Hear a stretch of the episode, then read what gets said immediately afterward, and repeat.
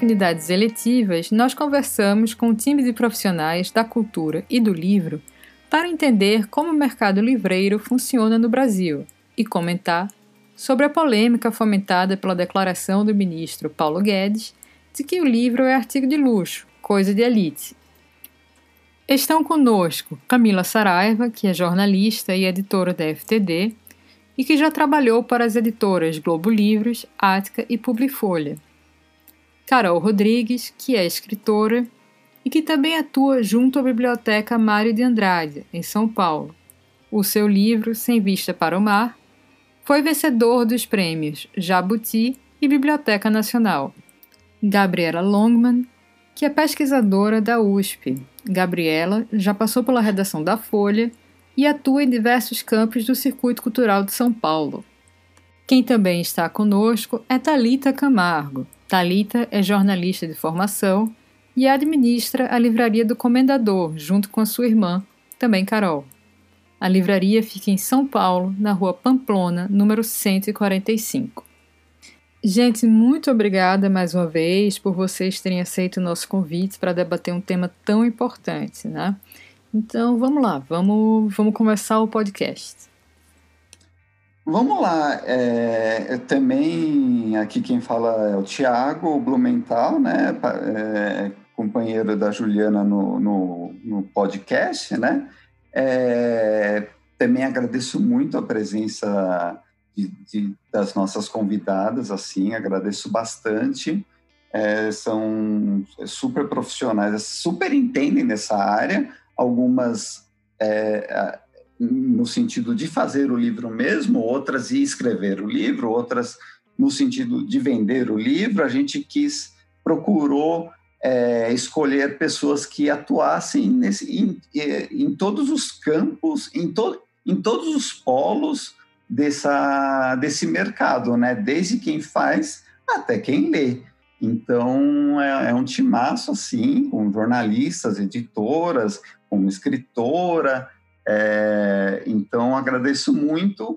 E eu acho que é importante que vocês também se apresentem, né? Acho que a gente pode começar por ordem alfabética. Acho que a Camila pode falar um pouco, um pouquinho sobre ela. Camila, vai nessa. Oi, Tiago. Oi, Ju. Prazer estar aqui com vocês. Falar de um assunto que é o meu ganha-pão e é um assunto que eu amo, É, eu lembro que a primeira vez que eu fui trabalhar com livro, eu, eu sou jornalista de formação, eu fiquei tão apaixonada que eu jurei que eu ia trabalhar com isso até morrer, mesmo se o mercado passasse por várias crises iguais a essa. Brincadeira.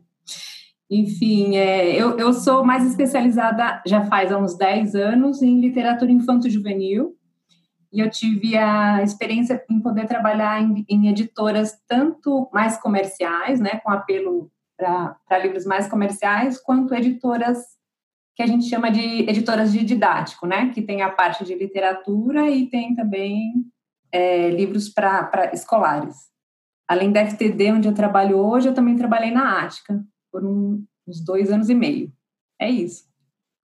Então, acho que agora a Carol pode falar um pouco, um pouco dela, né? Ela tem dois livros, né? A Ju mencionou o primeiro dela, é, é o, o, que é muito fantástico, porque já o, o, o, livro de estreia dela, salve, é o livro de estreia, né, Carol?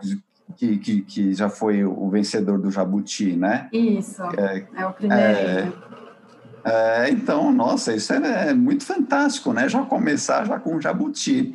Então a Carol é demais. Eu, li os dois livros dela, assim. O, o, segundo é mais recente, acho que do ano passado, né, Carol? Isso. Ano, o retrasado. Do ano passado. Passado. É. Então, mas fala um pouco, um pouquinho mais, Carol, é, do, da, da, da questão da escrita, enfim, do seu trabalho como escritora, da sua atuação também na biblioteca, enfim. É, você está com a palavra, Carol, e obrigado de novo pela participação. Obrigada, Tiago. Obrigada, Ju. Prazer estar aqui. É... Nossa, é muito louco pensar em alguma coisa para falar, porque eu sinto que a minha que a minha relação com a literatura ela é muito ela é muito fragmentada e acho um lugar complexíssimo assim que eu questiono uma vez por semana, pelo menos, né? A relevância, o real impacto, enfim. Questiono uma vez por semana, mas acho que questionar faz parte do trabalho também, né? É, eu acho que eu escrevo desde, desde sempre, assim. É, numa narrativa meio clichê, mas verdadeira, assim, de, de ter uma infância quieta, solitária e tal. Então, a literatura sempre foi um lugar, um lugar onde era confortável estar em silêncio. Né? Até hoje eu tenho isso com a literatura, assim, eu sou super tímida, me sinto mal em ambientes cheios de gente e, abrir um livro sempre foi aquele álibi, aquele escape é, legítimo, né? Então, acho que é isso, tem essa coisa de ser um lugar meio de fuga, assim, do mundo. É...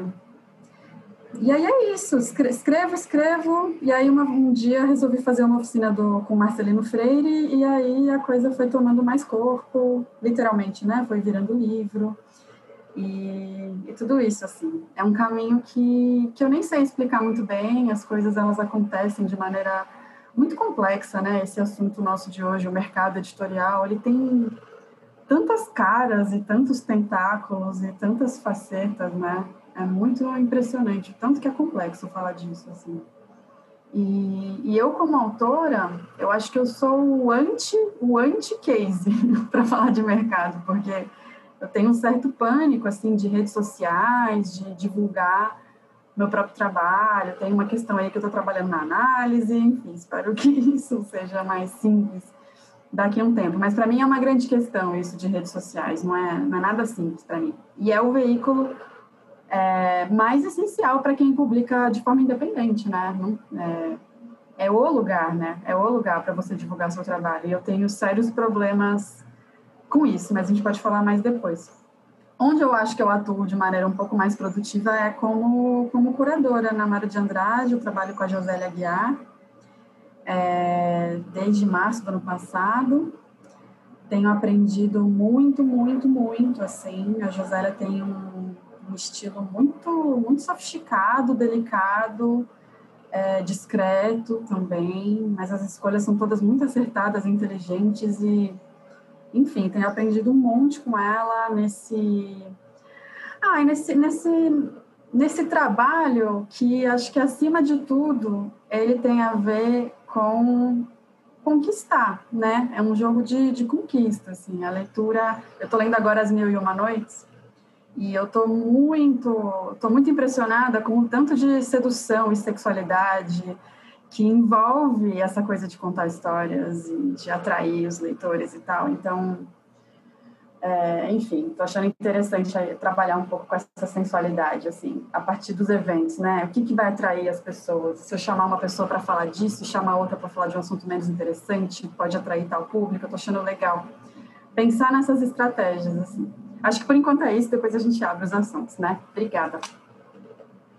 Então é isso, Carol. Obrigado. Aí a, a próxima na, a próxima ah, pessoa que eu vou chamar para falar um pouco de si é, é a Gabriela Longman, né? É, que, eu, que eu adoro, assim, uma jornalista, pesquisadora, é, ela da USP, né? Ela está terminando o doutorado, né? As últimas notícias, as últimas conversas que a gente teve recentes ela, ela, é, ela falava da luta dela em terminar doutorado, que é uma luta de, que todo mundo passa quando, quando trabalha com vida acadêmica, né? Terminar uma tese ou terminar uma dissertação de mestrado, né? É uma, é uma loucura.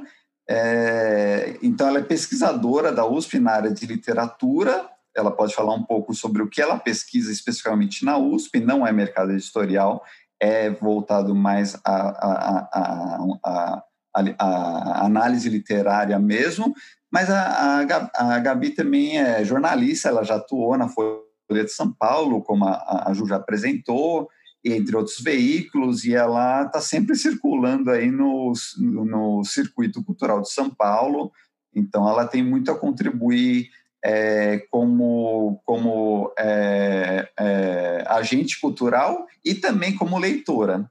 É, então, vai lá, Gabi, fala, aí, confirma aí tudo, tudo, confirma aí se, o que, se, se tudo de bom que eu falei é verdade ou, ou exagerei.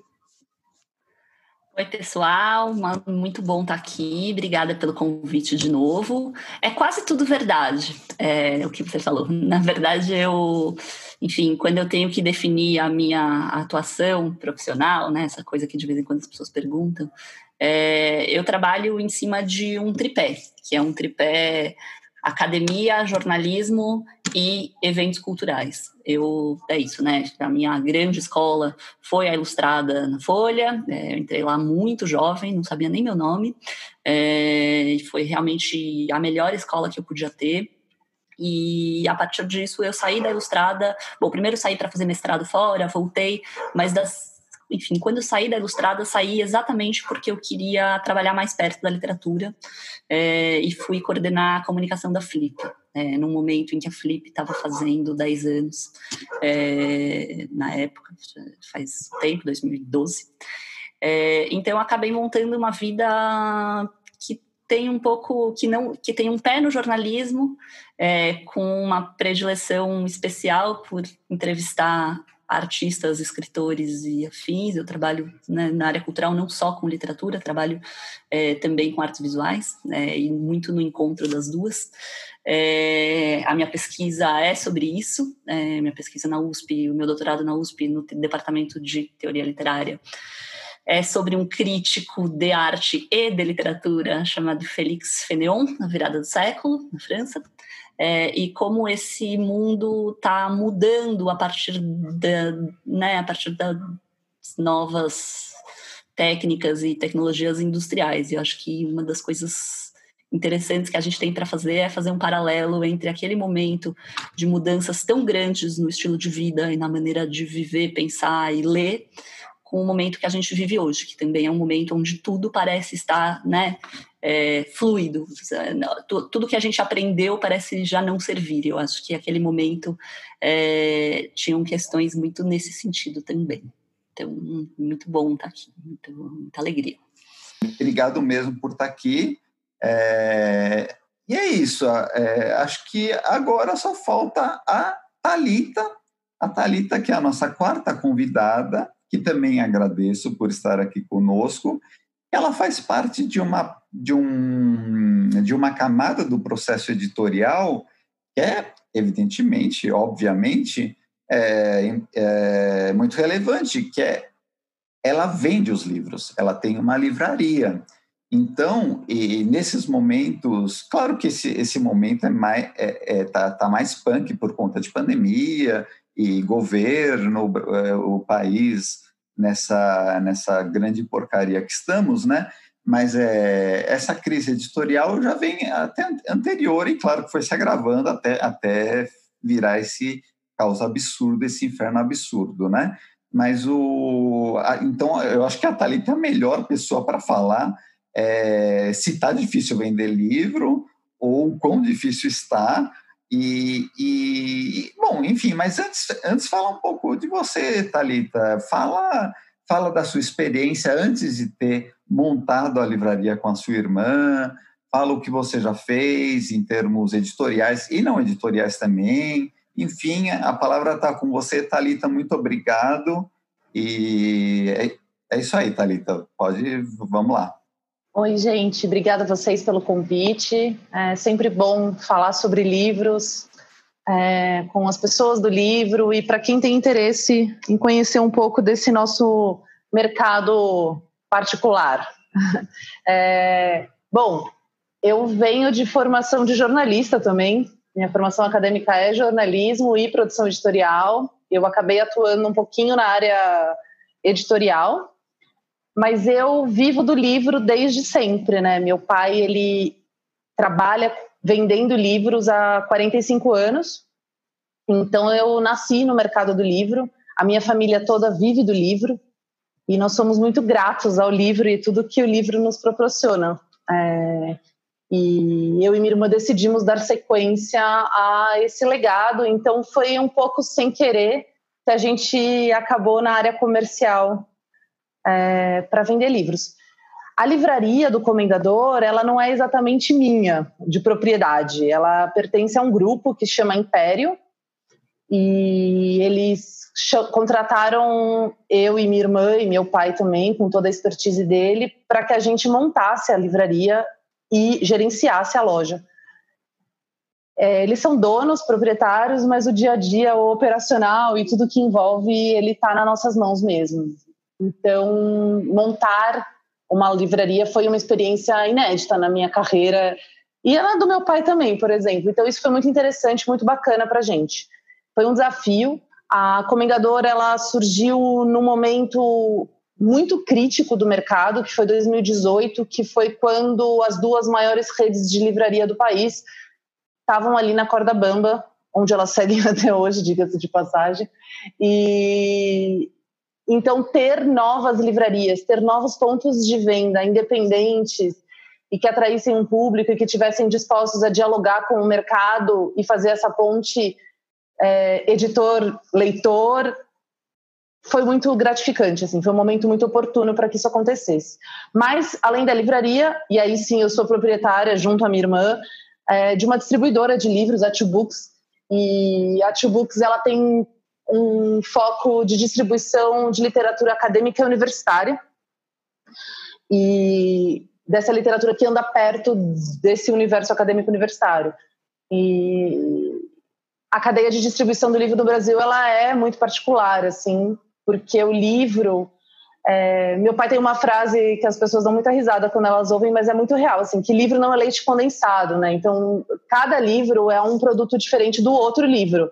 Não é você vender o mesmo livro e tá tudo no bolo livre e é igual. Não é, é muito particular. Você vender um livro infantil, você vender um livro acadêmico, você vender uma literatura trade, enfim. Então, como ganhar dinheiro, né, vendendo livro no Brasil, e como manter essa cadeia do livro ativa como um todo, desde a produção até chegar na, no consumidor final. São desafios diários, não é fácil, é muito complexo. É, o Brasil é um país imenso, é um pouco clichê e redundante falar isso, mas com muito pouco ponto de venda, né? Então, a gente tem uma concentração muito grande dessa distribuição de livro em regiões e uma carência imensa em outras. E quando você começa a analisar isso, você começa a tentar pensar alternativas e estudar viabilidades. Enfim, o céu é o limite. A gente tem muito para crescer ainda é, no mercado de livros no nosso país. E a gente tem um, público leitor que quer consumir muito e está procurando muito o tempo todo. Então, enfim, aí acho que a gente pode conversar um pouquinho mais para frente, no desenrolar da conversa, não vou aqui roubar a palavra o tempo todo, mas eu acho que vender livros no país é um desafio constante, mas é uma paixão também, assim. Então, vamos debater sobre isso. É, eu acho que esse aspecto da paixão que você terminou a sua fala é, é essencial, né? para a nossa área, né? Acho que para muitas áreas, mas, enfim, a gente está falando da nossa área, né? Que é livros. É, se não fosse a paixão, talvez a gente já teria pulado fora, né? É, enfim, talvez eu teria virado, sei lá, é, traficante de armas no Marrocos, igual o Rambo, né? Mas, é, bom, acho que as apresentações já foram devidamente feitas, né? É isso. É, de novo, agradeço a todos, a todas. E é, Ju, você quer falar alguma coisa? Você já quer mandar aquela pergunta difícil do tipo banca de, de, de doutorado para elas? É, brincadeira, mas enfim, fala aí, Ju. Eu vou mandar uma pergunta que não é difícil, e que eu queria saber mais ou menos é, de cada uma das nossas convidadas como a proposta de tributação do livro ela afeta todas essas é, etapas do processo né, do, do, mercado livreiro, né, desde a editora, passando pelo autor, passando pelo livreiro e pelo consumidor, finalmente. Então, como é que elas se pela sentem gráfica. pela gráfica, como é que elas se sentem afetadas por isso, né? Bom, vou aqui falar do. Né, eu sou esse, essa parte final da cadeia toda, né? Então, eu estou ali vendendo livro para o consumidor, para o livreiro e para o consumidor final. É, bom, é um caos, né? Essa, tributa, essa proposta de tributação, ela com certeza ela vai impactar no bolso do consumidor final. Porque esse livro vai ter aí, esse produto livro vai ter aí um aumento médio de 20% no preço de capa, e se o discurso livro já é caro no Brasil existe, você imagina ele com 20% a mais. Assim. É, não tem outra maneira da cadeia do livro suportar essa proposta de tributação se não for impactar no preço final, porque é um efeito dominó, todo mundo vai ter que pagar essa conta em algum momento, né? E aí quem vai sentir mais esse efeito é, é o leitor. É, isso é um desastre, né, na verdade, porque o preço médio do livro de uns anos para cá já teve um aumento, é, o que não é ruim, na verdade, mas nem vou entrar nesse aspecto. Mas a taxação, pura e simplesmente, é, por, pelas questões políticas econômicas que ela que ela está sendo proposta, ela não tem fundamento algum, né? Então, ela vai ser um impacto muito negativo na cadeia como um todo. E engraçado você tocar nesse assunto do, do, mito que a gente tem de que livro no Brasil é caro, né? Eu estava escutando hoje mais cedo um podcast do Café da Manhã da Folha e o Maurício Meirelles estava entrevistando, esqueci o nome da pessoa agora, mas ele falando é, do lançamento do livro Código da Vinci, eu acho que no começo dos anos 2000, não é isso? e que é, na época o livro custava mais ou menos uns 40 a 60 reais. Não, 40 reais. E que agora o livro, apesar de toda a inflação que já rolou desde o primeiro lançamento do Código da Vinci, ele aumentou apenas e passou, passou a custar apenas 60 reais, que na verdade ele deveria, pela inflação, estar tá custando um pouco mais do que isso, está custando pelo menos 100 reais. É, o livro é caro no Brasil ou não é? como é que a gente tem a capacidade de medir isso? É, é, o livro que é caro ou é a gente que não tem renda suficiente para comprar livro? É, me expliquem, por favor. Tá, Ju, é, é, quem vai ser a primeira corajosa a responder? Eu tenho uma opinião sobre isso, mas é a palavra é de vocês. O livro é caro ou a gente que não tem grana? Você, quando você vai fazer o preço de capa do livro, você põe lá uma planilha de custos, né? Porque também ninguém tira preço do além, né? Então, quanto custou para traduzir, quanto custou de royalties, quanto custou para imprimir, enfim. E aí você chega num valor unitário, colocando a sua margem de lucro, né? Já pensando que você tem que dar 50% de desconto para o livreiro e tudo mais, você compõe o preço do livro. E aí você chega nesse preço final do livro. É, não falar que o livro no Brasil é caro é muito fácil, porque a gente não tem dinheiro para comprar. E aí eu, eu, defendo essa teoria. Porque a gente tem que pensar que tem que valorizar toda essa mão de obra que vai atrás desse livro pronto. A gente não pode esquecer que o livro ele não surge do além, tipo, você acorda e tem um livro pronto na editora para vender. Não, existe todo um trabalho feito em cima dele com profissionais da área que precisam ser valorizados e devidamente bem remunerados para chegar, é, para ter né, o, o seu trabalho reconhecido e tudo mais é, é um mecanismo todo por trás de um livro, né? Então, eu acho que o problema do Brasil não é o preço do livro, ele é outra, são outras questões que envolvem a má distribuição de renda, a falta de acessibilidade ao produto é, e, enfim, a falta de dinheiro propriamente dita. Existem outras questões. Mas o preço médio do livro no Brasil não é um preço médio alto. Vai lá, Carol. Eu acho que tem uma coisa muito, muito forte também, que é a grande falácia neoliberal, né? De que escolhemos o que consumimos, assim. Eu estou olhando para minha mesa agora e vendo o tanto de tranqueira que eu tenho. E aí a gente investe não sei quanto no smartphone, investe não sei quanto no tênis, tal, tal, tal, tal, tal. A gente gasta muito dinheiro em muita coisa, né? E eu acho que essa opinião de que o livro é caro no Brasil é um sintoma muito, muito grave de, do, do quanto a gente é colonizado, né? Nas nossas supostas escolhas de consumo, assim, em todas as classes sociais, eu acho. É, perfeito. Acho que tem duas discussões, né? A primeira é como a gente gasta o nosso dinheiro, que de sua, sua colocação é mais pertinente impossível. E a outra é como o governo gasta o dinheiro dele, né? São duas, são duas discussões que correm em paralelo e acho que a taxação também tem muito a ver com isso. A gente está simultaneamente assistindo a uma questão de né, diminuir ou mesmo desaparecer com o imposto sobre as igrejas.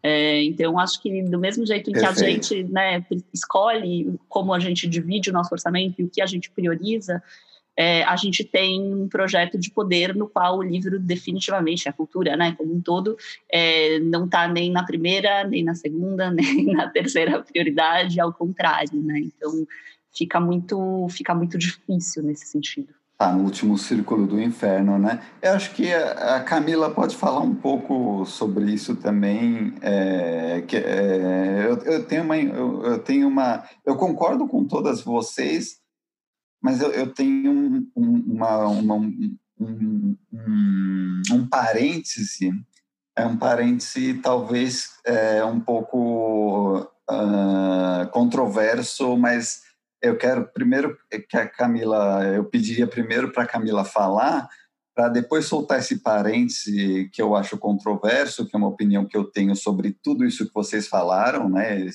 é, da taxação e do, aliás, da, da, da, não nem tanto da taxação, mas do, do preço do livro, né, e, e, e, e do modo como a gente define as nossas é, compras, do modo como a gente gasta o nosso dinheiro. Lembrando que nós quatro aqui somos privilegiados, não que sejamos ricos, né? Talvez a Camila seja rica, acho que é a única rica aqui do grupo, mas, mas assim, é, mas somos, é, é, mas é assim, somos privilegiados porque a gente, comparado ao, a todo o resto do Brasil, primeiro que a gente está em São Paulo ou está tá na região sudeste, por assim dizer, mas é, em São Paulo, né? É, mas se a gente for para o Brasil profundo, é, a questão é mais, é mais complicada, mas Camila, vai, vai lá, vai lá, é, porque você é a grande responsável por, por, por colocar preço nos livros. Ah, não, não sou, não, é o departamento comercial. É, eu concordo muito isso com o que a Gabi falou, a Carol também, é das escolhas, né? Assim, livro é caro para quem talvez não tem lá na pizza do orçamento uma boa parcela para educação, para entretenimento com, com, leitura, né? Eu, assim, eu pouco compro roupa. Quem me conhece, eu tô com as mesmas roupas há 15 anos. Desde que eu trabalhei com o Thiago, eu uso as mesmas roupas. É verdade, e... a Publifolha, ela ia com a mesma roupa todo dia. Eu também, então né? a gente é parecido nisso também. Olha, eu sou desse time também. Raramente eu compro roupa. Desde que a gente não ganhe peso e tenha que, né, ouvir que grávida tem que comprar uma roupa diferente, as roupas são sempre as mesmas. Mas eu acho que é isso, assim, é o foco que você dá aquele dinheiro do orçamento para educação e para livro.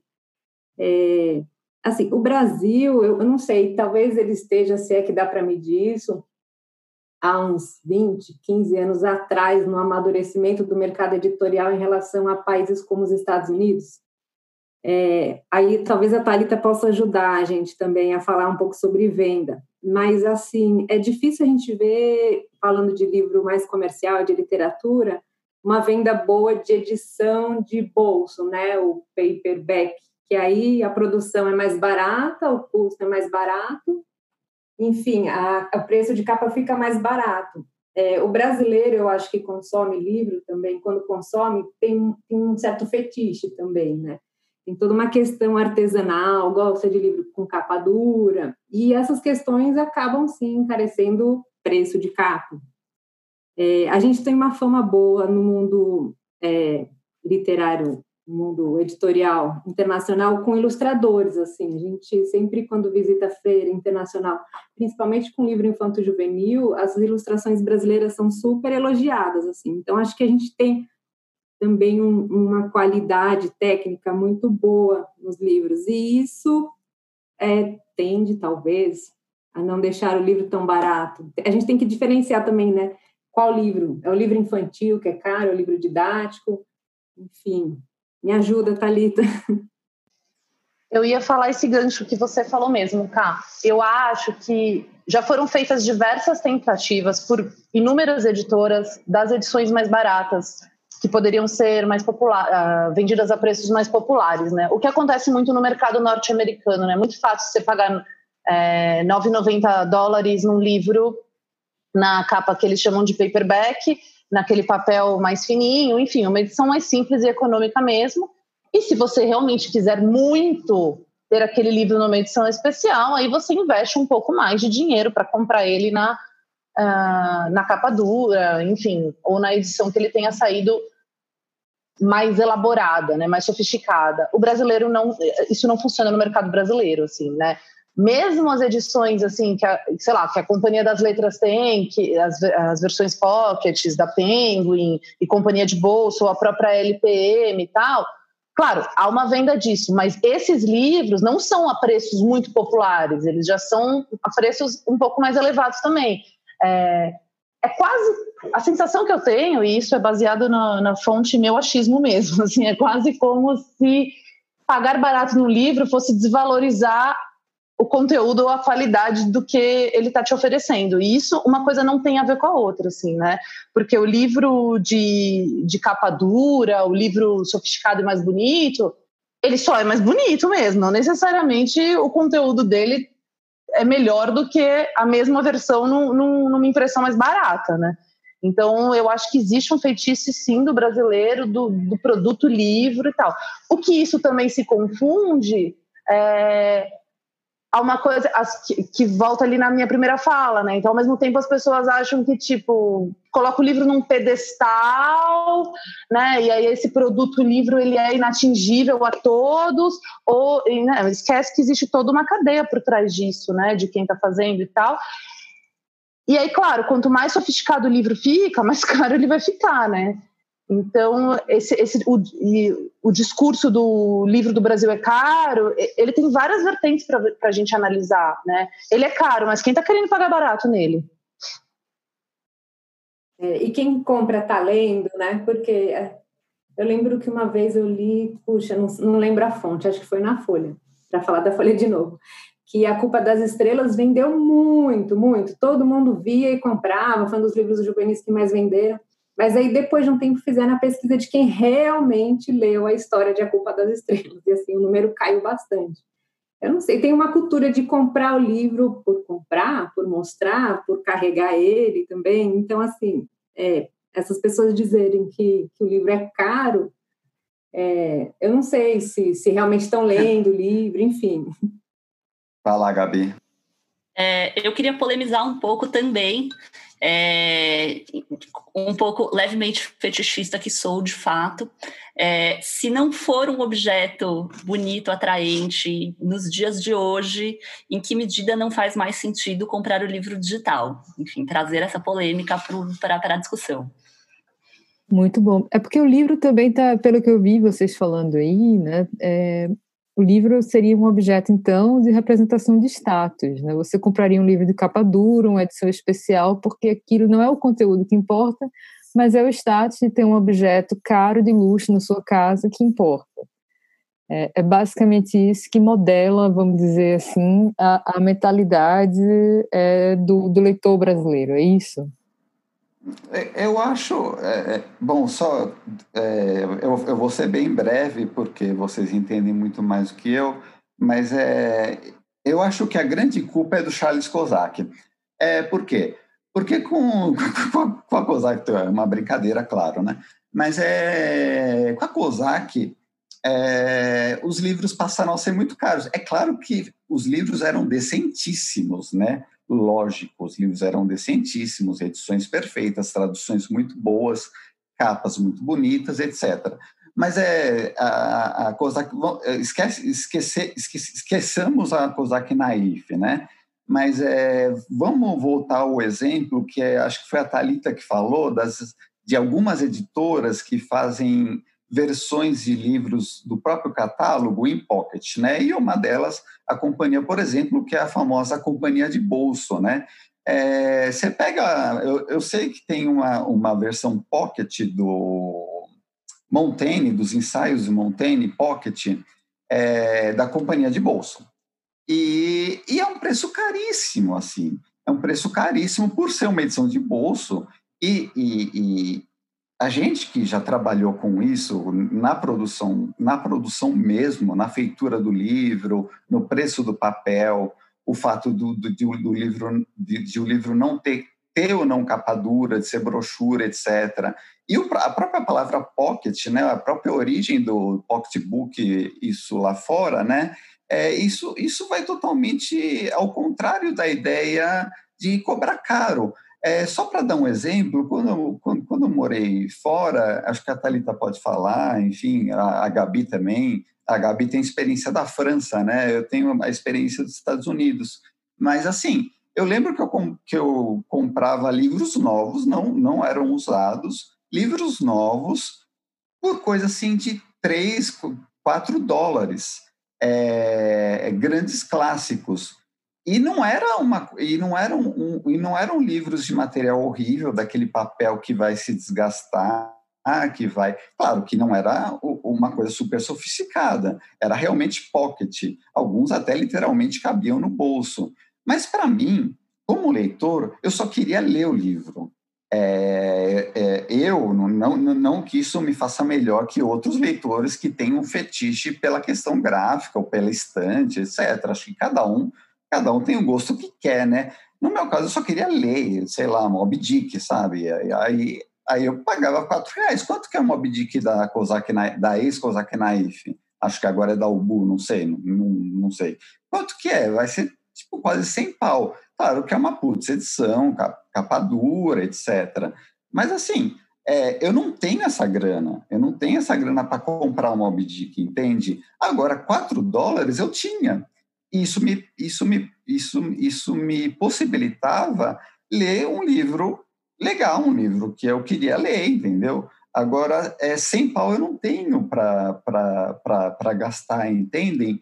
É, eu acho que existe uma, uma questão que vocês comentaram muito bem do fetiche, mas eu acho que não é uma questão geral do leitor, acho que é um fetiche que não. Que, claro que tem leitores que têm isso do fetiche, do fetiche mas antes do, do, leitor, é uma questão da editora. As editoras têm esse fetiche também, que é um processo que é historicamente, eu não, é, eu, acho que até, eu não sei se há pesquisas históricas a respeito disso, em termos acadêmicos, quando que o Brasil passou a, a, a, a ter essas edições super sofisticadas é, quando o que mais importa, vamos pegar um jovem que está é, no, no, primeiro ano do ensino médio.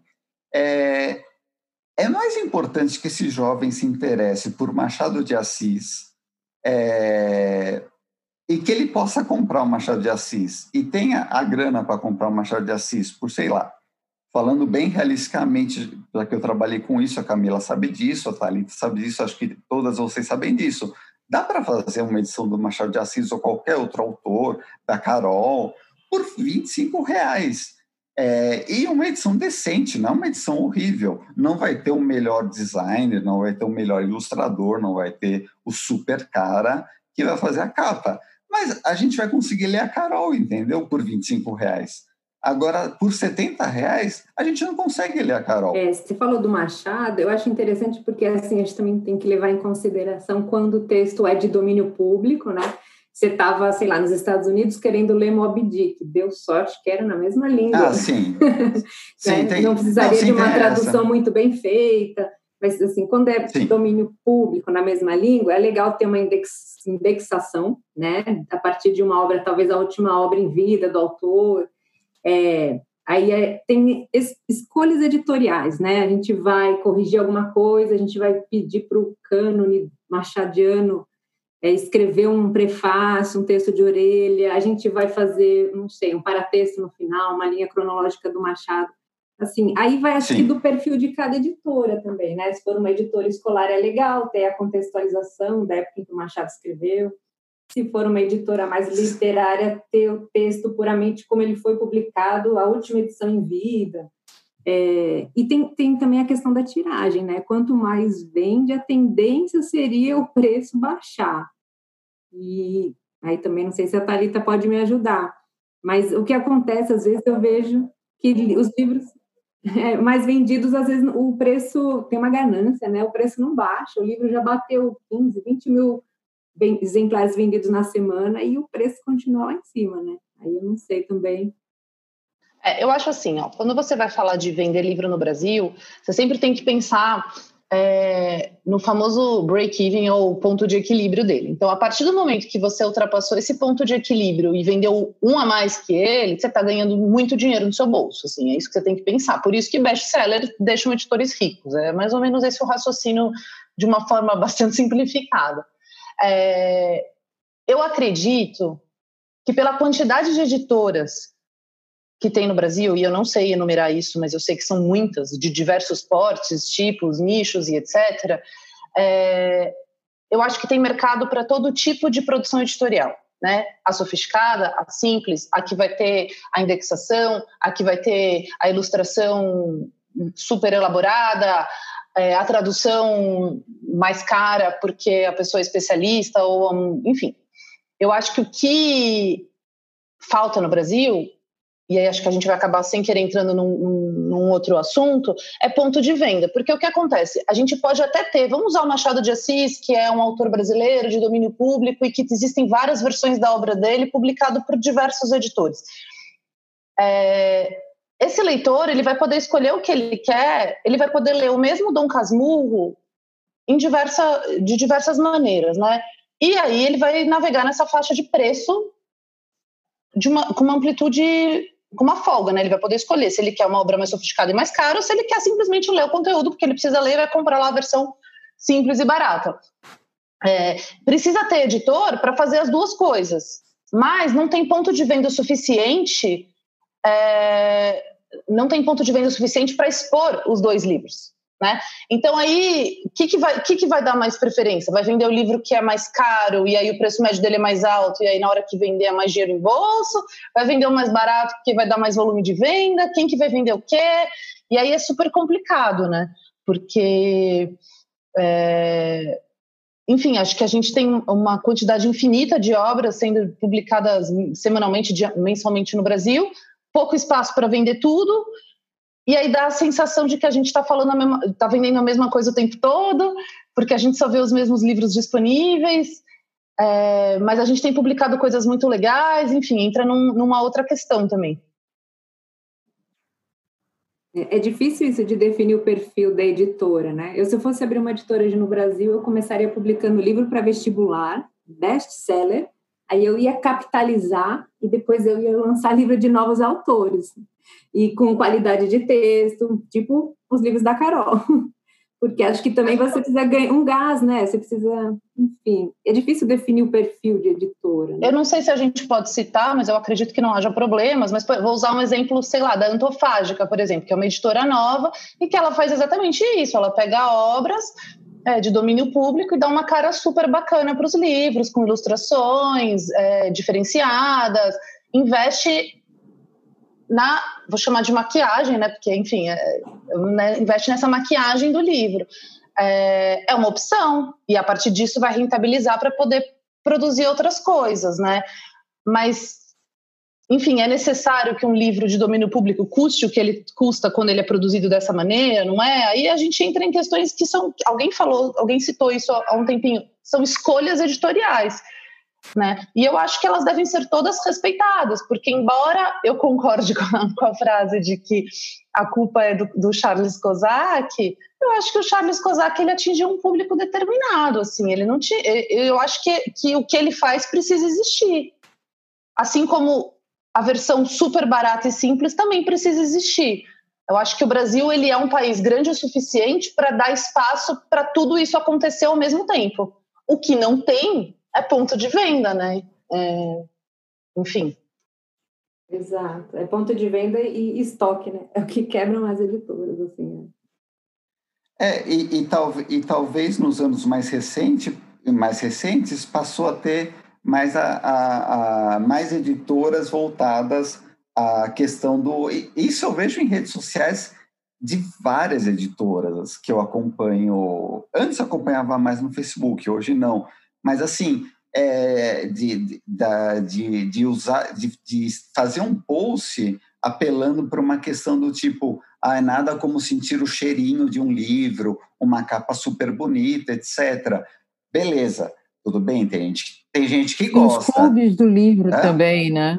Também, os clubes, os clubes do livro também apelam para essa total. estratégia, né? Não só de, de vender um livro bonito, mas de dar brindes é, super bonitinhos, é, penduricalhos e etc., que a pessoa meio que adicione a, a, a rotina de leitura. Não, total. E, e, e, e agora eu vou chamar, eu vou, vou, vou, vou chamar a Carol à roda para fazer uma pergunta que eu acho que a resposta eu acho que já sei, eu acho que é óbvia.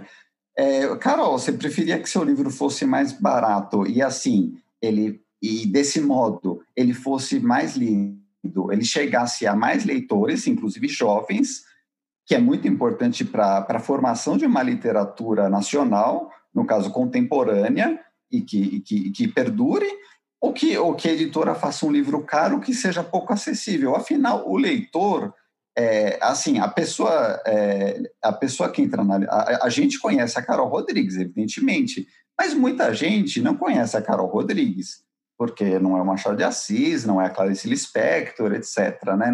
A Hilda Hilse é uma autora muito jovem contemporânea. Essa pessoa totalmente perdida, que entra, perdida não é pejorativo, né? mas assim, essa, essa pessoa totalmente perdida, que entra numa livraria, aí ela se depara com o livro da Carol, Aí ela, ela fala, ah, deixa eu dar uma olhada. Aí ela se interessa, pô, legal isso aqui. Aí ela vai ver, o preço tá caro aí a Carol deixa de ser lida, entendeu? E o, e, e, e, e, o livro da Carol não, é, não tem uma, uma, uma, uma, uma super edição, uma super capa, um super designer, entendeu? É, é, eu nem me lembro mais quanto era o livro da Carol, mas é, enfim, é, isso, isso, isso, é, isso, isso é ruim para o autor, né, Carol? É, eu acho que eu tava fritando aqui ouvindo vocês, gente. Mas eu acho que as editoras pequenas, independentes, elas têm um potencial de reverter esse jogo, né? Porque vai muito na, na periferia do mercado, muitas vezes, assim. E às vezes nessa, nessa coisa do vamos fazer, na desobediência, no, no como dá, né? Que desprofissionaliza várias etapas, lógico. Mas eu tenho visto edições tão maravilhosas de coisas que não tinha visto antes, traduções rolando, principalmente de poesia, né? Acho que as editoras independentes de poesia estão andando muito bem, assim. E com, com aquela capa simples, tal, mas super acessível, 30, 35 reais ali você compra o livro, né? Tipo, o último livro da Vislau eu não comprei, achei caríssimo, por exemplo, assim, tô esperando baixar um pouco. De quem?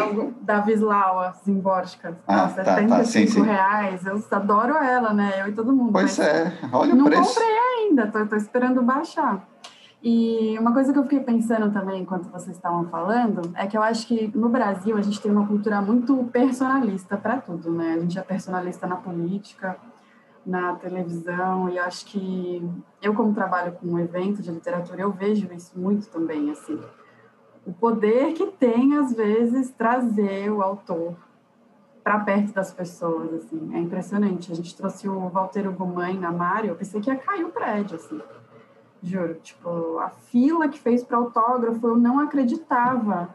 E esse é um fenômeno que ainda eu ainda acho muito curioso muito curioso assim sabe?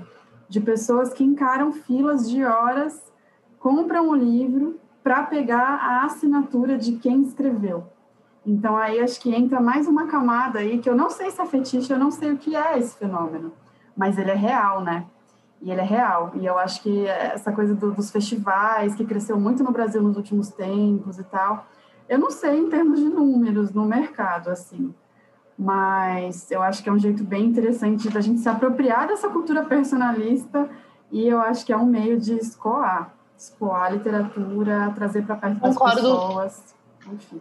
Esse fenômeno que eu acho que rola. Desculpa, eu ia falar que eu concordo bastante com isso. Eu acho que o autor ele é o principal vendedor de livros, dos próprios livros. Assim, é, ele mexe com o imaginário das pessoas e, e a ideia desse leitor ter essa proximidade, ter a oportunidade de ouvir o autor, ter a oportunidade de ter um autógrafo, uma selfie, o que quer que seja, transforma aquilo num, sei lá, no monumento, assim, né?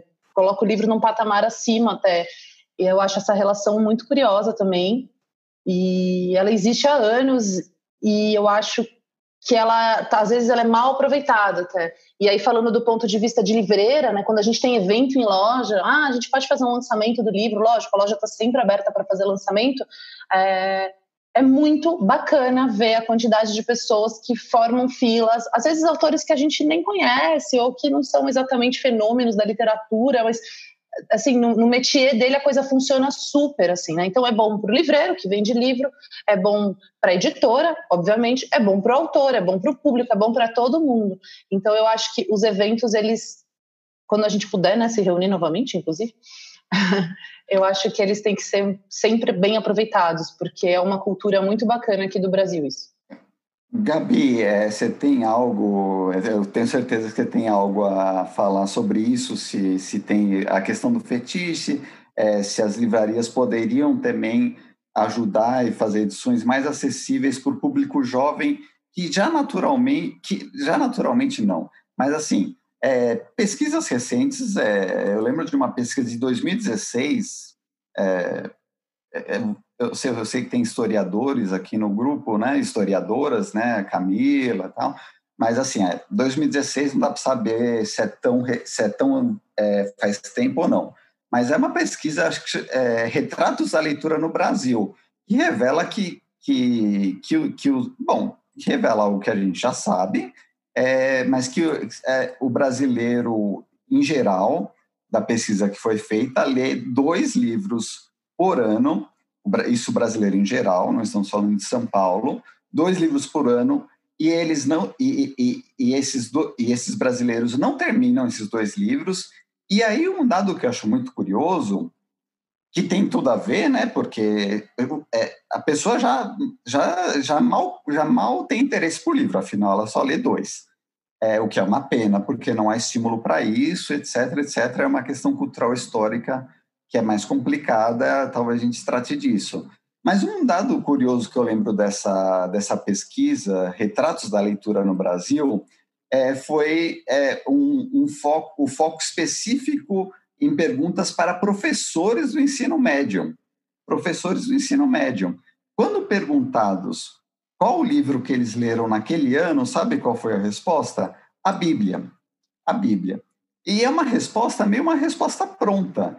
É, é porque é, uma que, na real mesmo, ninguém lê a Bíblia, porque é chato. É, em geral, as pessoas leem trechos da Bíblia, enfim.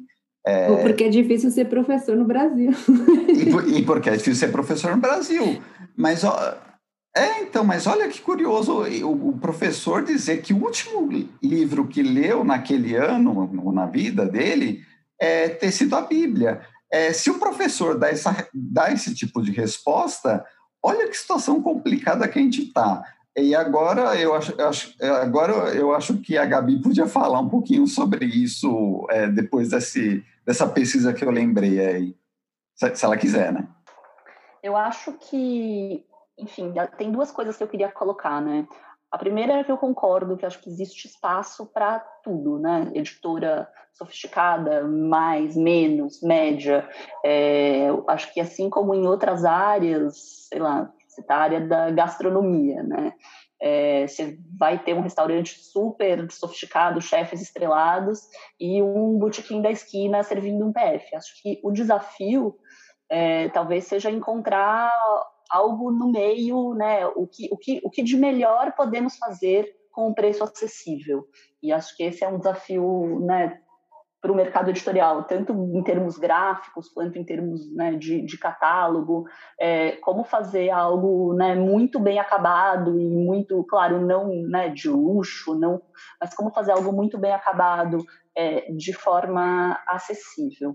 Sobre os festivais, acho que é, foi realmente, né, da minha experiência com a Flip, inclusive, é muito impressionante ver como isso transformou mesmo a cena do mercado. É, e, e, na maneira e da maneira como as pessoas se relacionam com, com os livros, os autores, a literatura. É, acho que para recuperar um pouquinho o começo da nossa conversa, né, quando vários de nós trouxemos a relação com a literatura para um ambiente solitário, ah, eu fui uma criança solitária, eu fui um adolescente solitário. É, esses festivais se revelaram uma maneira de juntar os solitários, né? De colocar gente que tinha isso em comum junta num mesmo auditório. Eu acho que isso teve um impacto, tem ainda é, gigantesco. E acho que nesse momento a internet está um pouco fazendo essa essa vez, é, mas a gente vê o quanto não substitui é, uma, né, uma noite com autores ou uma noite de autógrafos Nossa, real. total. Eu queria só trazer um exemplo que, é, que eu acho muito impressionante, que é o da Tânia Hesing, da, do Festival de Passo Fundo, que enquanto a média de leitura do Brasil é essa, né, de acho que é um livro e meio, dois por ano, né, Passo Fundo, a média é cinco livros por ano. É, a Tânia tem um trabalho lá de. Ela é professora há mais de 40 anos e ela faz uma formação de base com as crianças desde a pré-escola. Então, ela leva autores e autoras para lá.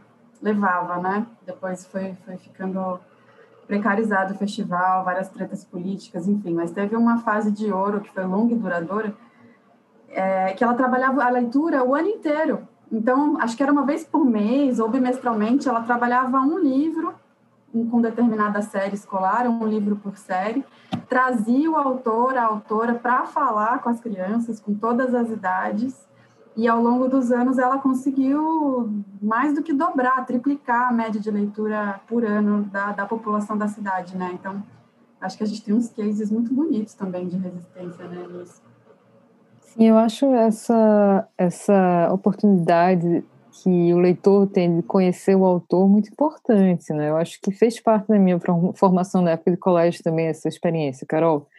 É, muitas vezes, em determinada série ali do, do, ensino fundamental, vinha um autor de livro infantil falar com a gente, é, conversar como foi que surgiu a ideia de fazer o livro, é, dizer se era difícil, se não era difícil escrever, meio que normalizar a ideia de que o autor também era ser humano e que o que ele produzia a gente também poderia ser capaz um dia de produzir, né? Não só de consumir, mas de produzir também. Então eu acho que isso tira muito a timidez do jovem ou da criança que muitas vezes vem de uma casa onde os pais não têm o hábito da leitura, né, ou do consumo de livros, em, em se aproximar desse universo, né, de forma independente.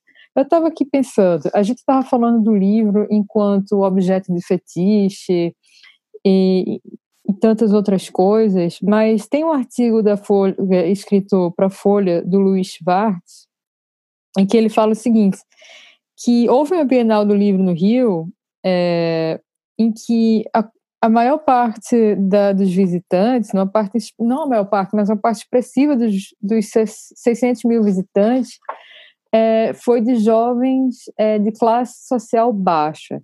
E que na Feira Literária das Periferias, também no Rio de Janeiro, se não me engano, é, do público total do evento, 97% é, dos visitantes se declararam leitores frequentes de livros 51 têm entre 10 e 29 anos, e 72% são de não brancos e de 68 pertencem às classes C, D e E.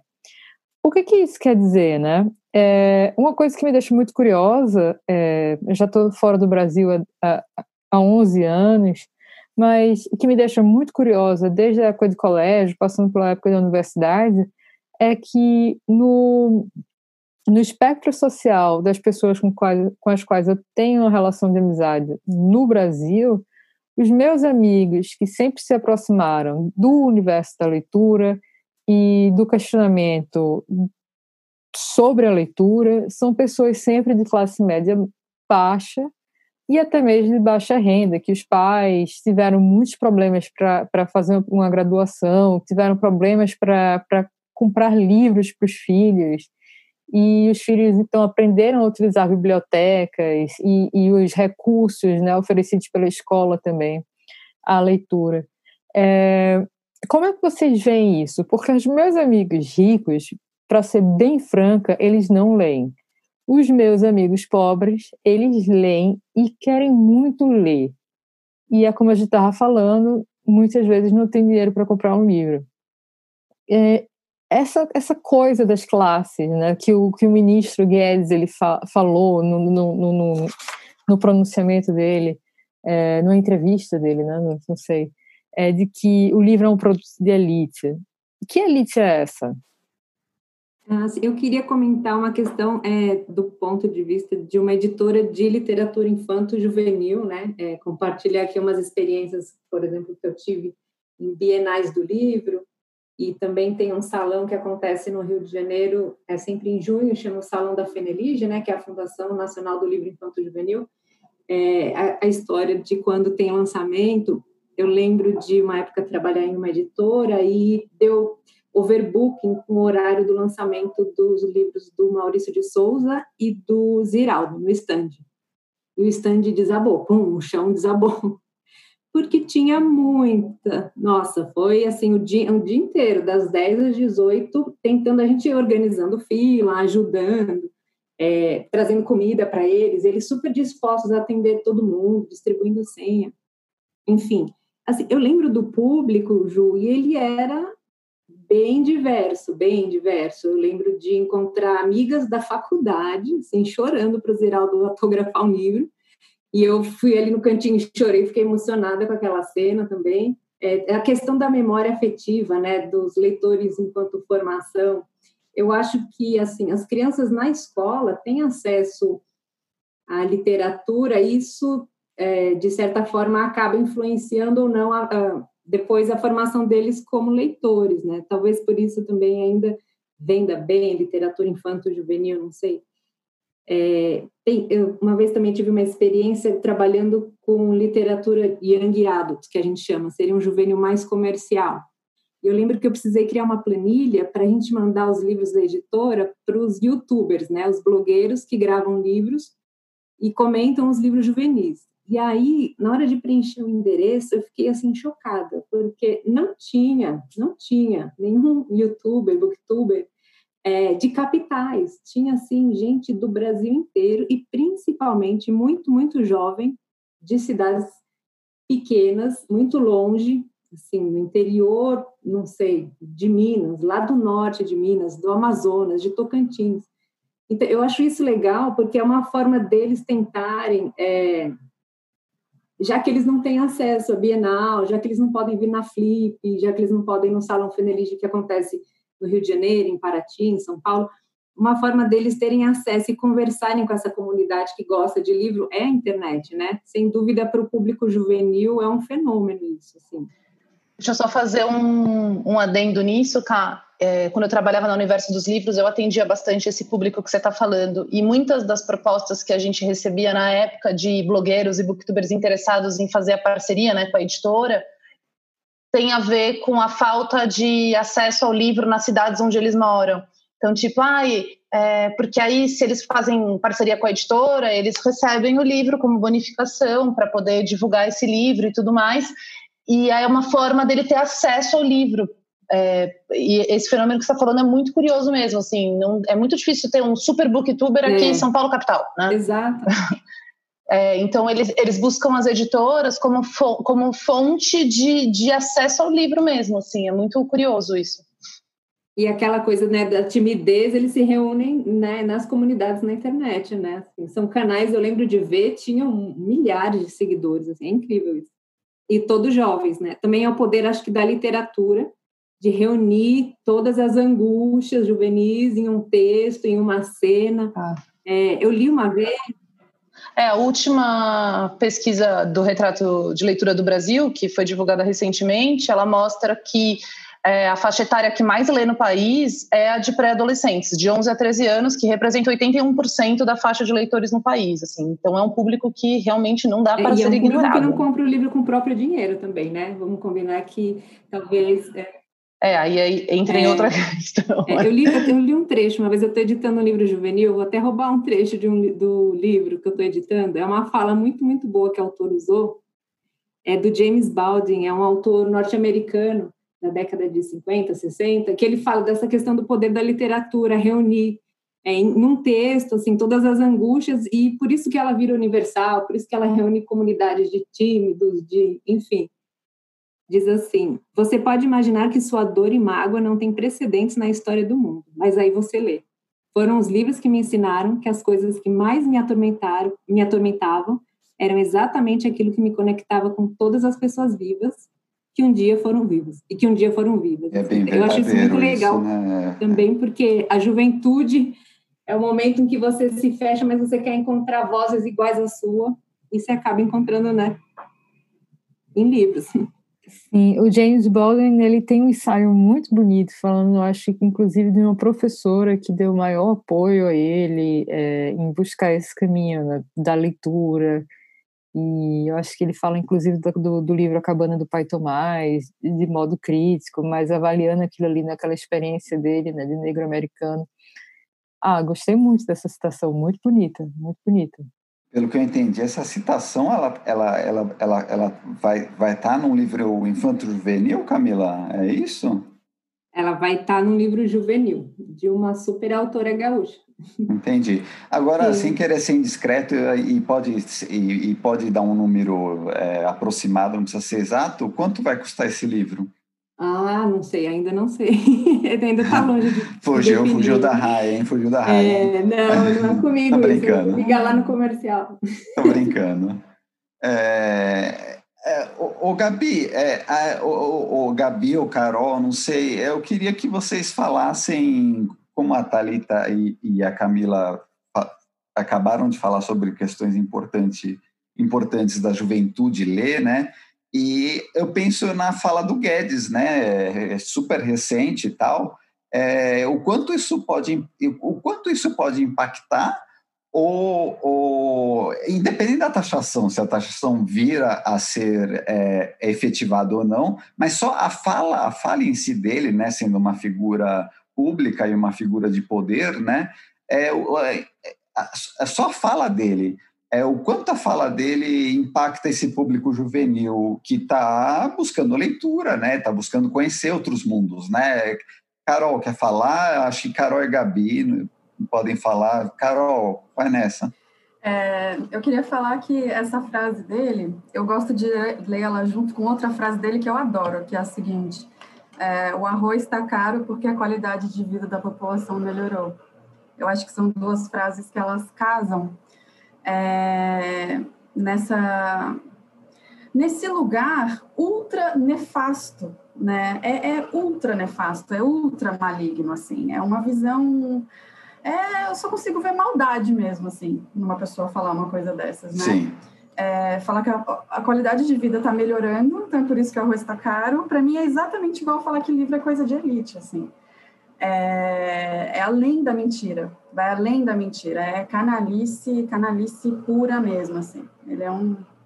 Terem palavras para descrever esse sujeito, assim. Mas é, é óbvio que não, né, gente? A gente começa a coletar, coletar exemplos, né, do interesse pela leitura, do desejo, da busca. Isso é uma coisa tão subjetiva, tão pessoal, de tantos lugares, que é tão nefasto colocar isso como uma questão de classe, que muitas vezes é o oposto, como a gente já comentou aqui, né? Por exemplo, esses dias eu estava conversando com o Rubens Figueiredo, eu acho que foi ele que falou isso, com a Helena Vacina, os tradutores do russo, né? Eles estavam falando que o livro mais lido nas prisões brasileiras é Crime e Castigo. Então, eu fico imaginando, né, a população carcerária brasileira, ela é majoritariamente pobre e negra, né? Fico pensando que mais prisioneiros leram Crime e Castigo do que ricos, né? É, então é isso, assim, jamais, jamais é um hábito de elite, jamais, em nenhum momento, isso é nefasto de dizer. O acesso é que é elitizado, né? Como várias outras questões absurdas desse país, assim. Então eu acho que ele fez uma provocação muito grande. Eu acho essencial a gente discutir isso pra caramba e criar estratégias de desobediência também, né? Assim, Sim, a, deso a, desobedi a desobediência é mais importante que a obediência sempre, né? Sim. Gabi, o é, que, que você acha disso, da fala do Guedes? Mais do que a taxação, a taxação é horrível, claro, porque afeta, afeta bolso, afeta, afeta a, o acesso à leitura, né? Mas só de falar uma pessoa desse poder e que tem essa popularidade, porque não é um ministro desconhecido, etc., E, e, e, é uma pessoa querida por muita gente no Brasil, né? Já que o Brasil se, é, se tornou esse país que que, que, que idolatra é, Paulo, Paulo Guedes, é, uma fala dessa é muito, é, é, é, muito, como a Carol disse, cruel, né? É, o que, que você acha? Bom, algumas, algumas coisas. É, a primeira é que a gente vive num momento em que a gente escuta 10 absurdos por dia, né? É uma chuva, assim, é, é uma competição para ver quem fala o, o, que há de mais absurdo. É, acho que, enfim, a gente de fato vive num país muito pobre, onde as pessoas não têm acesso a saneamento básico, por exemplo, né, que é um tipo de necessidade que vem muito antes de outras como essas que a gente está falando. Então, por um lado, tem um dado de realidade, né, as pessoas não têm acesso à comida, as pessoas não têm acesso a saneamento básico. Por outro, é isso, é um absurdo, claramente, né, quem lê e lê mais não é a elite, a gente sabe disso. É, existe uma cultura, né, do, do livro é, esparramada pelo, pelo Brasil, e acho que essa, esse dado das cidades né, remotas é muito pertinente, muito real mesmo. Também, da minha experiência, isso também aparece é, como, como né, uma rede nos quatro cantos do país de gente que está atrás, que está atrás de informação, que está atrás de leitura, que está atrás de acesso. Então, agora, até que ponto isso influencia, uma fala do Guedes influencia? Não sei, de novo, acho que quem quem queria escutar esse canto, esse canto demoníaco, né, esse, já escutou. E quem não Exato, escutou, é o que eu penso. Firme, está muito firme com os pés no chão, assim, e dizendo aqui não, aqui não, que é o que a gente diz todo dia. Sim, perfeito. É, na, ver, na verdade, ele, ele fala para convertidos, né? O problema é que há muitos convertidos, né? Então, e esses convertidos acabam convertendo é, é, outras pessoas, né? É super complicado. Fala, Ju. Eu gostei muito do, do ponto que, que a Gabi levanta e eu também eu fiquei impressionada com é, a informação que eu acho que foi a Carol e a Talita trouxeram sobre é, sobre esses youtubers né, é, de, de resenhas de livro é, que na verdade estão situados na periferia, né, na periferia cultural do Brasil, né, não estão no eixo Rio São Paulo, vamos dizer assim, mas está, sei lá, em Macapá, está em Teresina, é, por aí. É, e isso mostra claramente que o interesse pelo livro é, é, muito maior do que a gente pensa, né? E que realmente o problema do acesso é que é elitizado. Agora, tem uma, uma economista que foi entrevistada pela Folha, eu acho que no final de agosto, rapidamente, em uma matéria, que ela diz o seguinte sobre a fala do Guedes, né? É o nome dela é Juliana Damasceno e ela é da área de economia aplicada da FGV. Eu vou ler aqui para vocês. Incentivar o setor livreiro vai na direção contrária de aumentar a sua carga, o que pode resultar em aumento do preço para o consumidor final. Governos tendem a ter visões mais curto-prazistas quando a situação fiscal se aperta. Antes de um plano de recuperação deste forte desequilíbrio fiscal, é difícil pensar no longo prazo, e isso acaba penalizando áreas estratégicas como a educação. Né? Eu acho que, tipo, eu acho que ela toca num ponto importantíssimo aqui no final da fala dela, que é o acesso elitizado ao livro acaba prejudicando a educação, né, como, como área estratégica do desenvolvimento do país, e impacta principalmente na maneira como as pessoas vão é, superar barreiras de classe no futuro, né? Ah, total. Isso impacta muito, ainda mais no tempo presente, né? No, no momento é, social que vivemos, né? É, e o momento social é sempre um momento cultural também, né? Evidentemente, né? Frase idiota, mas é evidentemente, né? É, uma coisa que, que, que me interessa é, é, é que, que é, eu, isso eu já vi muitos editores ou donos de editoras, né? Publishers, né? Para usar uma palavra chique, né? É, donos de editoras falando do livro eletrônico e da questão da Amazon, né? A, a, livro eletrônico e Amazon, que são duas coisas que acho que podem entrar no mesmo bolo. Um, o livro eletrônico é, cada vez é, uma dúvida que eu tenho, isso eu já pesquisei muito mesmo, tanto em pesquisas tanto em, em, em tanto academicamente como na internet, assim, é, de maneira é, menos, de maneira mais informal, é o quanto o brasileiro pirateia livro. É, falo por exemplo, é, mas é, eu sou um mau exemplo, não sigam o meu, o meu exemplo, mas eu mesmo pirateio muito livro porque eu leio muito e-book. É, e pirateio porque às vezes, às vezes não, muitas vezes o livro é muito caro e tem muita coisa de fora que, que vai demorar meses para chegar e a internet hoje se pirateia tudo, né? Enfim, como o mundo inteiro sabe.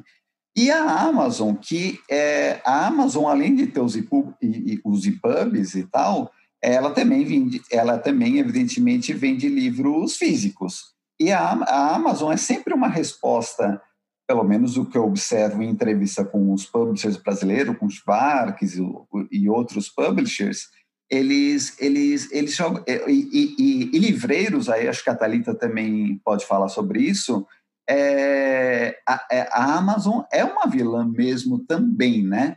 É, a mesma relação com, o Uber, tudo, é, acho que faz parte de um processo histórico, né? Uber, Amazon, etc., que é difícil de, de, de lidar para quem trabalha com isso e que, como todo processo histórico, é, vai, é, é, a, gente, a gente não vai ver porque a gente vai estar morto, né? mas os, os netos, bisnetos é, vão poder olhar para trás e ver como se deu esse processo, porque o, o hábito de leitura ou, ou ler um livro talvez mude com toda essa questão Amazon, livros eletrônicos, pirataria, etc, etc. Netflix, para falar em filmes, etc, né? Baixar filmes, é, alguém quer falar alguma coisa sobre isso? É, eu, a, minha, a minha impressão, mas aí é achismo total, a minha impressão, tirando amigos próximos, que aí são do nosso meio, tal, é, editorial, e tem uma certa familiaridade com a internet, tirando amigos muito próximos, que também baixam livro em sites piratas,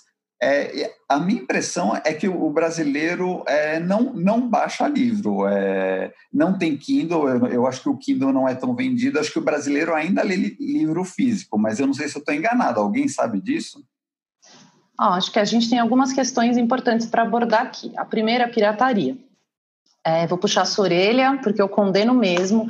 Eu acho que uma coisa pode é puxar, a pessoa. Pode puxar, eu tô errado mesmo. É, é... Uma coisa é a pessoa não ter acesso ao livro e a pirataria ser a única fonte dela conseguir ler. Beleza, aí a gente está falando de Brasil, de outros Brasis aqui, né? De diversos Brasis. Uma coisa são pessoas do nosso métier, da nossa geração, da nossa classe, de tudo, piratear livros usando a desculpa do, do preço caro. Porque você pode usar de biblioteca, você pode usar de biblioteca digital, você pode comprar a versão de e-book mais barata, você pode procurar, especialmente quem é da nossa, do nosso ramo, pode procurar desconto para profissional do livro, enfim. Acho que tem várias alternativas que fogem à pirataria. Porque a partir do momento que você adere à pirataria, você está excluindo aquilo que eu falei lá no começo do podcast, que é toda a cadeia que vem por trás desse livro pronto. Né? Quem que está deixando de ganhar? O autor está deixando de ganhar, não é só a editora, ah, vamos combater o capitalismo com a pirataria. Isso é desculpa esfarrapada. Né? É, acho que a pirataria é um caminho muito fácil para quem quer ler e não quer gastar dinheiro. E aí as meninas falaram no começo do podcast sobre a escolha do, de como você gasta o seu dinheiro, né? E aí você está escolhendo não gastar ele com o livro, quando você está fazendo essa pirataria. É minha opinião, eu sou contra mesmo. Eu acho que existem alternativas para ter acesso à leitura de outras maneiras. É... Quanto à Amazon, bom, como livreira, de livraria independente, eu acho que eu não preciso nem falar, né, gente? Não dá para competir. A minha livraria não tem nem loja online, porque assim, seria meramente institucional ela ter loja online, porque não se briga de preço com a Amazon. Como distribuidora, eu vendo para a Amazon, a Amazon é um cliente muito bom, nosso, e acredito que de todo mundo que ela compra, mas eu acho que precisa ter um cuidado, porque com a história, e aí essa conversa seria bastante longa, mas eu vou tentar resumir assim. Como se vende livro por consignação no Brasil? e o editor não está querendo mais que isso exista, porque, óbvio, ele quer fechar a venda firme, ele está se rendendo à Amazon, que hoje é o único player que compra em volume alto com venda firme no Brasil é a Amazon. Então, ele está se rendendo à Amazon. Até a hora que a Amazon tiver representar 70%, 80% do faturamento dele ou mais e começar a quebrar ele nos descontos. E ele vai estar rendido e vendido na mão da, de um único player. E é, é, isso que a Amazon faz culturalmente, isso não é novidade para ninguém, né? Então eu acho que o editor brasileiro precisa tomar só um pouquinho de cuidado nessa escolha. Assim, eles têm evitado trabalhar com a consignação, é, porque a Amazon compra, mas a Amazon demora um tempão para pagar, ela tem prazos estendidíssimos de pagamento, ela tem prazos estendidíssimos de agendamento da entrega dessa mercadoria e o pagamento só vem depois da entrega. E ela está crescendo absurdamente, né? Não sei se vocês sabem, ela já abriu mais além do centro de distribuição dela em São Paulo, que fica no município de Cajamar, ela tem um centro de distribuição em Cabo de Santo Agostinho, no Pernambuco, e ela abriu em Porto Alegre, Brasília e Minas Gerais. Então ela está tipo voando altíssimo e precisa ficar atento. Eu acho que é um player saudável, é um player que não vai deixar de existir, nem precisa, só não dá para achar que ele é o único player existente. É, a Amazon é o grande demônio, é, por assim dizer. Os nossos dois programas anteriores a gente falou bastante de demônios, né, especialmente demônios judaicos, no Bashev Singer e no Saul Bello.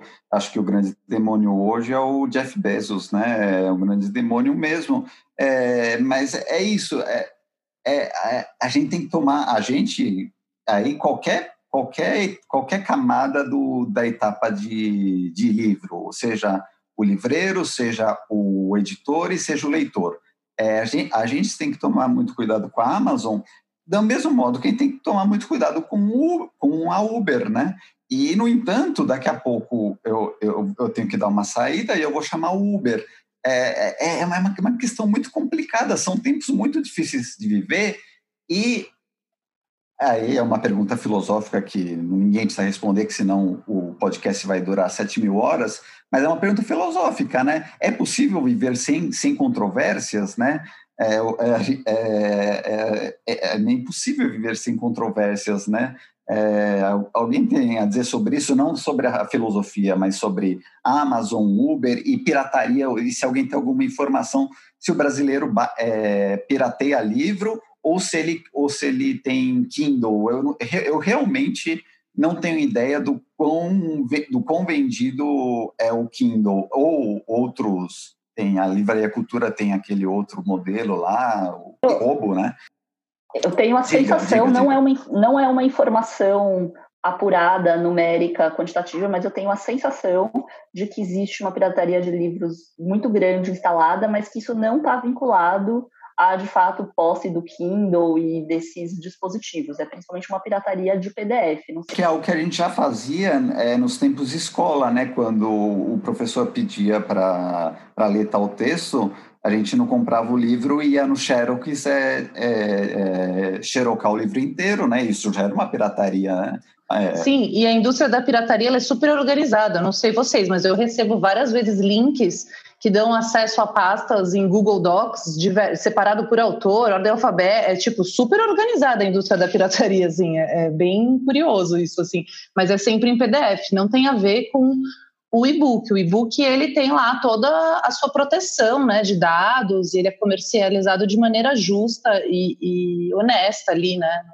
Uma coisa não tem nada a ver com a outra, embora se possa ler PDFs nos seus e-readers. Né? Um comentário que recentemente teve um vazamento de um drive gigante com vários livros da Boitempo e vazou, foi passando por WhatsApp com a mensagem assim: a Boitempo liberou todo o seu acervo. O que eu acho nefasto é incluir essa mentira ainda, né? Falando, ó, oh, pode consumir tranquilo, porque a Boitempo liberou. Mentira, né? Claro que não. Eu lembro, eu lembro até que rolou uma polêmica no Twitter que alguém, é, alguém tweetou, um, um, um leitor, enfim, um, um, um, twitteiro tweetou é, é, falando, nossa, isso aí, Boitempo, é, é, é, tem, tem, que, tem que ser de graça mesmo e viva e viva e viva a revolução, nada de cobrar tal. Aí a Boitempo replicou falando não, não tem nada a ver, sabe? Então virou meio que virou meme essa história. E eu me lembro disso. Foi muito muito engraçado. Gente, é, o papo está muito bom, muito bom mesmo. Estou gostando muito de conversar com vocês e principalmente de aprender, né, com vocês sobre o mercado livreiro no Brasil. É, mas a gente está chegando aqui ao fim do podcast. Eu acho que a gente pode ter desdobramentos dessa conversa em outros episódios. E eu queria que vocês, se tiverem alguma consideração final a fazer sobre o tema, deixasse aqui as suas mensagens, assim. É, acho legal cada uma fazer uma consideração final sobre tudo isso, enfim, sobre o que quiser. Uma pena, né? Porque é, dá para falar sobre tanta coisa, né? É tão legal, mas o realmente o formato de podcast ele exige um, uma determinada duração, né? E, e, a gente vai fazer outros, é, a gente chama vocês de novo tal, mas acho que vale sim essa consideração final de vocês sobre o que vocês quiserem. Livro, venda, estamos lascados, vamos nos salvar, está tudo perdido ou não, enfim. Ai, gente, foi muito bom escutar a experiência de vocês, incrível, assim. E outra coisa que eu achei bem legal também é, eu acho que é a serenidade e a lucidez com que vocês colocam as análises, porque a nossa esquerda, ela é tradicionalmente muito emocionada, né? Eu sou emocionada, se eu for falar do Paulo Guedes, eu quero só xingar ele, mas a gente está num momento que a gente tem que ser menos emocionado e mais estrategista, né? E, e é isso, assim. Então, acho muito bom a gente conversar com essa calma, com essa lucidez, para traçar estratégia mesmo, ir na ponta do lápis e para a prática, né? E sair desse campo da emoção aí que realmente só dói o fígado, não dá mais em nada. É, mas é isso, gente, adorei. Obrigada. Ah, eu só queria agradecer a oportunidade aqui da gente conversar sobre isso. Ficaria mais um tempão conversando, vários volumes, episódios. E é isso, obrigada e vamos ler. Ah. E para ler livro físico, não pirata. Acho que as minhas considerações finais seriam que a gente está olhando para um momento onde não só no mercado editorial, mas em todos, em todos, pelo menos em vários setores da economia, é, os negócios de médio porte tendem a desaparecer tende a sobrar negócios gigantescos, grandes oligopólios, grupos e afins, e negócios muito pequenos, artesanais, locais. Então, eu queria terminar minha fala, enfim, falando para a gente não esquecer desse pequeno, né, das pequenas editoras, das pequenas livrarias, é, e trabalhar muito em cima disso, porque, enfim, daí talvez pode surgir o que a gente tem de melhor nesse momento. É eu acho que o meu recado de final de podcast, eu sempre vejo um livro, o livro como um, um sinal de resistência, assim. O produto livro para mim ele é, ele sempre está ali e ele sempre esteve ali a minha vida inteira. Então acho que é por isso que eu tenho essa imagem dele. Não importa o que aconteça, não importa o cenário político, econômico. É, de segurança pública, de saúde pública e etc., do país e do mundo, o livro está sempre ali, ele existe e ele resiste. Então, eu acho que é muito bonito isso. E a gente tem que preservar e lutar para que isso sempre exista, né? Eu vejo o mercado se recuperando aos poucos e com força, e ele vai estar tá sempre ali, o livro, e a gente vai estar tá sempre ali com ele. Então, eu queria agradecer a participação, o convite e o bate-papo com todas, foi um prazer e seguimos juntos. Seguiremos juntas, seguiremos juntas nessa luta para fazer com que as pessoas leiam cada vez mais e melhor. Gente, muito obrigada mais uma vez pela participação de todas vocês aqui no podcast. Eu sugiro aos nossos ouvintes que leiam o trabalho da Carol Rodrigues, visitem a Biblioteca Mário de Andrade e também visitem a Livraria do Comendador na rua Pamplona, número 145. Eu, com certeza, quando estiver em São Paulo no ano que vem, estarei na livraria para conhecer a Talita pessoalmente e comprar alguns livros. Por fim, eu deixo aqui um convite para que todos vocês assistam o próximo episódio do Afinidades Eletivas com a pesquisadora Andrea Kogan. Andrea é doutora em ciência da religião ela escreveu uma tese de doutorado sobre o sincretismo religioso, a relação entre espiritismo e judaísmo no Brasil, e ela é autora do livro Espiritismo Judaico, lançado pela editora Labrador em 2018. É isso, pessoal. Até a próxima!